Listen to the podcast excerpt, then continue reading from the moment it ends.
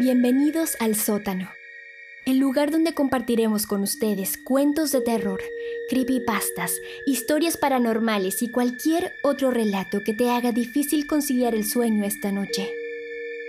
Recuerden que siempre recomendamos el uso de auriculares para así aprovechar al máximo la historia. Mi nombre es Tamara y junto a Gabriel te contaremos la siguiente historia.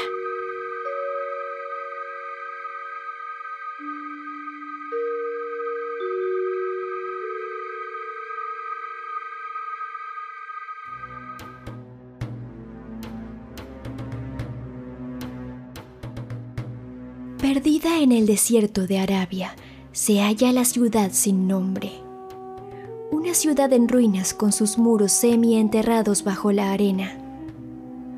Una leyenda tan antigua que parece raro que siga latente en el colectivo de las personas hasta hoy en día.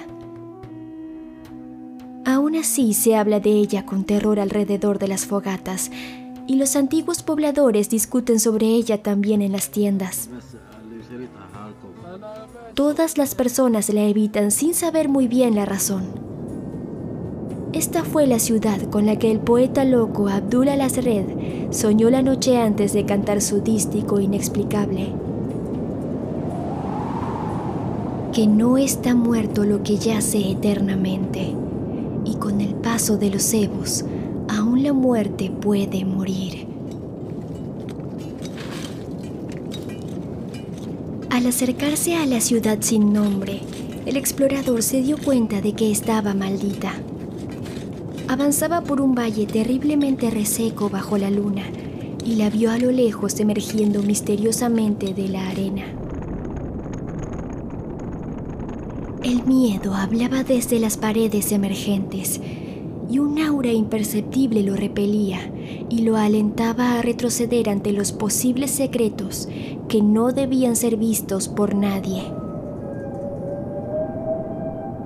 Ya se sabía que los pobladores árabes tenían sus motivos para evitar la ciudad sin nombre, la ciudad de la que se habla en extraños relatos, pero que ningún hombre ha visto.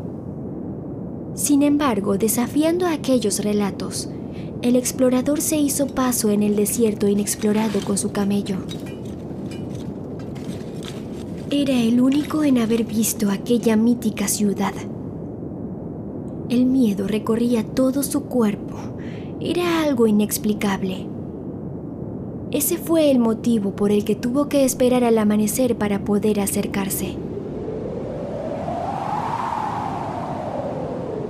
Cuatro horas pasaron hasta que el oriente se volvió gris y las estrellas ya no eran visibles en el cielo.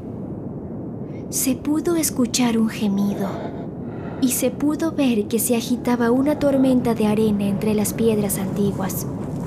Aunque el cielo estaba claro, se sentía un silencio tenebroso en el vasto desierto. Y de repente, por el borde lejano del desierto, apareció el sol a través de una minúscula tormenta de arena pasajera.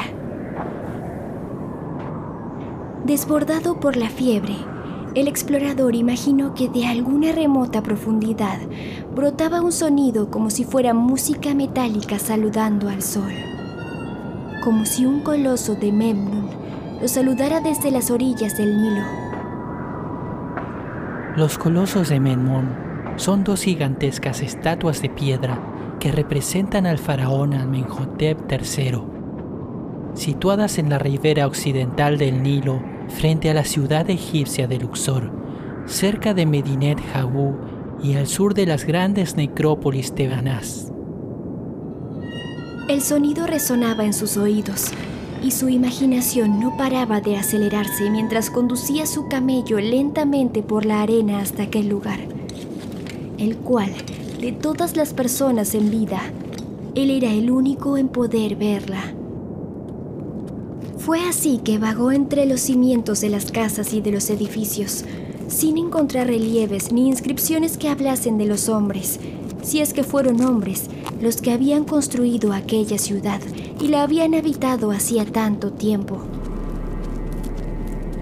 La antigüedad del lugar era enfermiza El forastero deseaba descubrir algún signo o clave que probara que efectivamente había sido hecha por los hombres. Había ciertas dimensiones y proporciones en las ruinas que le producían inquietud. Llevaba consigo numerosas herramientas con las que se puso a acabar en múltiples partes de la ciudad, pero sus progresos eran lentos y nada de importancia aparecía.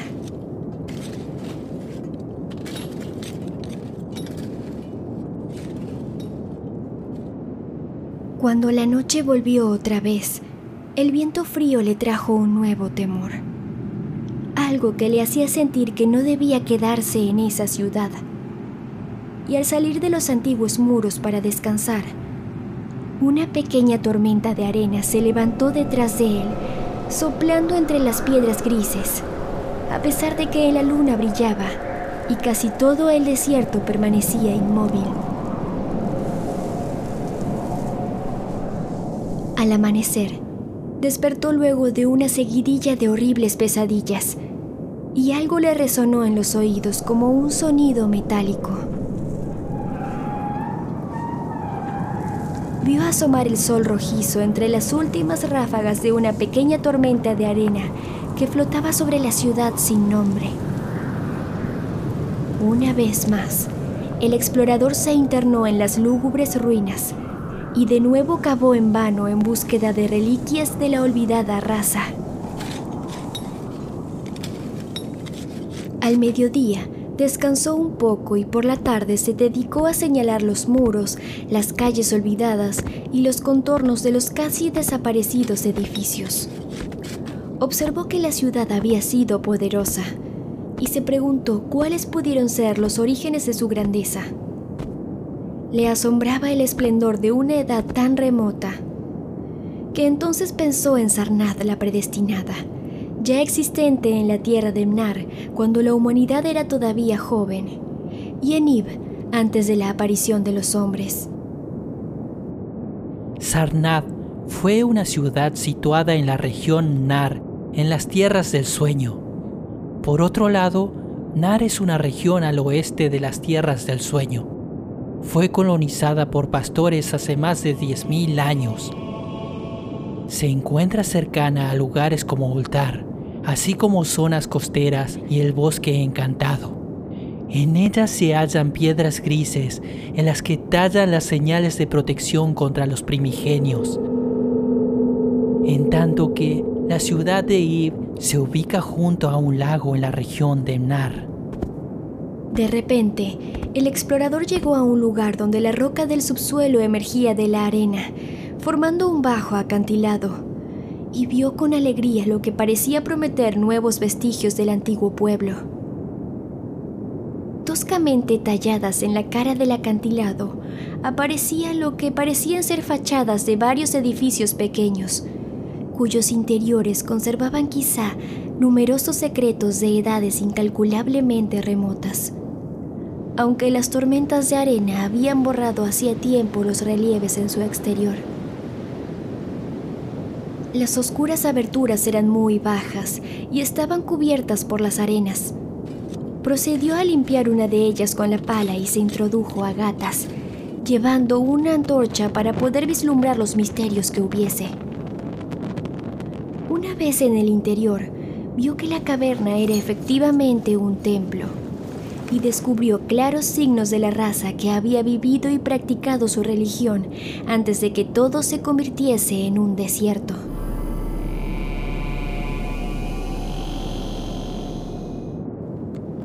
No faltaban altares primitivos, pilares y nichos que eran inusualmente bajos. Y aunque no se veía ninguna escultura, había muchas piedras extrañas, claramente talladas en forma de símbolos por algún medio artificial. Le pareció extraño la baja estatura de la cámara, ya que apenas le permitía estar de rodillas a una persona de altura promedio. Pero el recinto era tan grande que la antorcha solamente alcanzaba a alumbrar una parte de ella.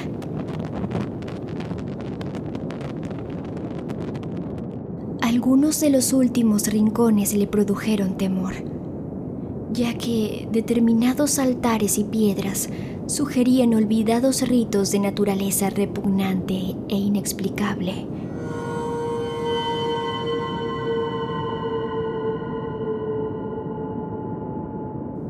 Al finalizar el recorrido dentro del lugar, salió gateando otra vez, ansioso por averiguar lo que pudieran revelar esos templos. La noche ya había llegado, pero las cosas que había visto el explorador hacían que su curiosidad fuese más fuerte que su miedo. Y con un nuevo deseo de conocimiento, se aventuró en medio de la noche, y fue así que limpió otra abertura. Encendió una nueva antorcha y se introdujo a rastras por ella, y descubrió más piedras y símbolos enigmáticos. Pero todo era tan vago como en el otro templo. El recinto era igual de bajo, aunque bastante menos amplio, y terminaba en un estrecho pasadizo en el que había oscuras y misteriosas hornacinas. De repente, en medio de la investigación, un ruido perturbó la quietud de la noche y su camello comenzó a inquietarse.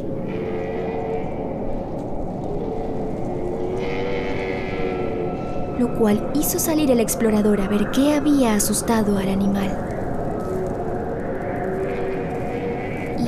Brillaba sobre las ruinas y él sabía que era un viento frío y arenoso lo que había inquietado al camello. Entonces se le ocurrió llevarlo a un lugar más protegido. Cuando por casualidad fijó los ojos y vio que no soplaba viento alguno en lo alto del acantilado. Asombrado y temeroso, Inmediatamente recordó los vientos locales y súbitos que había observado anteriormente durante el amanecer y el crepúsculo, y pensó que era algo normal. Supuso que provenía de alguna grieta de la roca que se comunicaba con alguna cueva, y se puso a observar el remolino de arena para localizar su origen.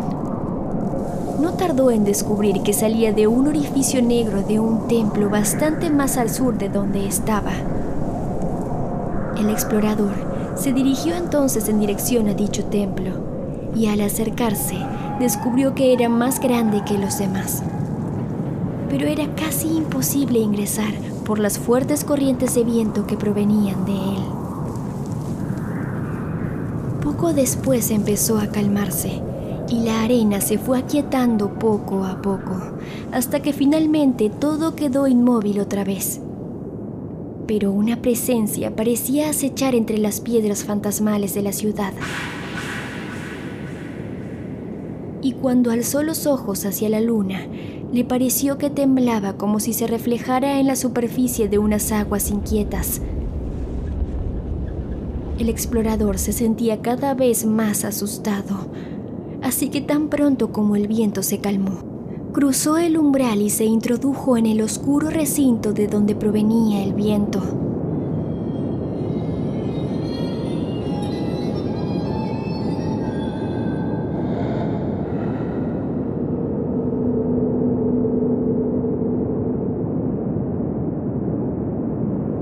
La ciudad sin nombre. H.P. Lovecraft, primera parte.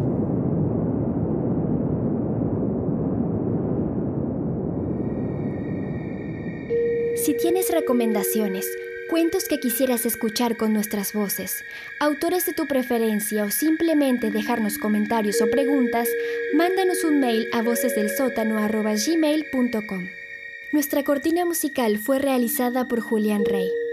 Comparte nuestro contenido y síguenos en Instagram, arroba Voces del Sótano, Gaby Esp, Julián.r y Tamara Bepo.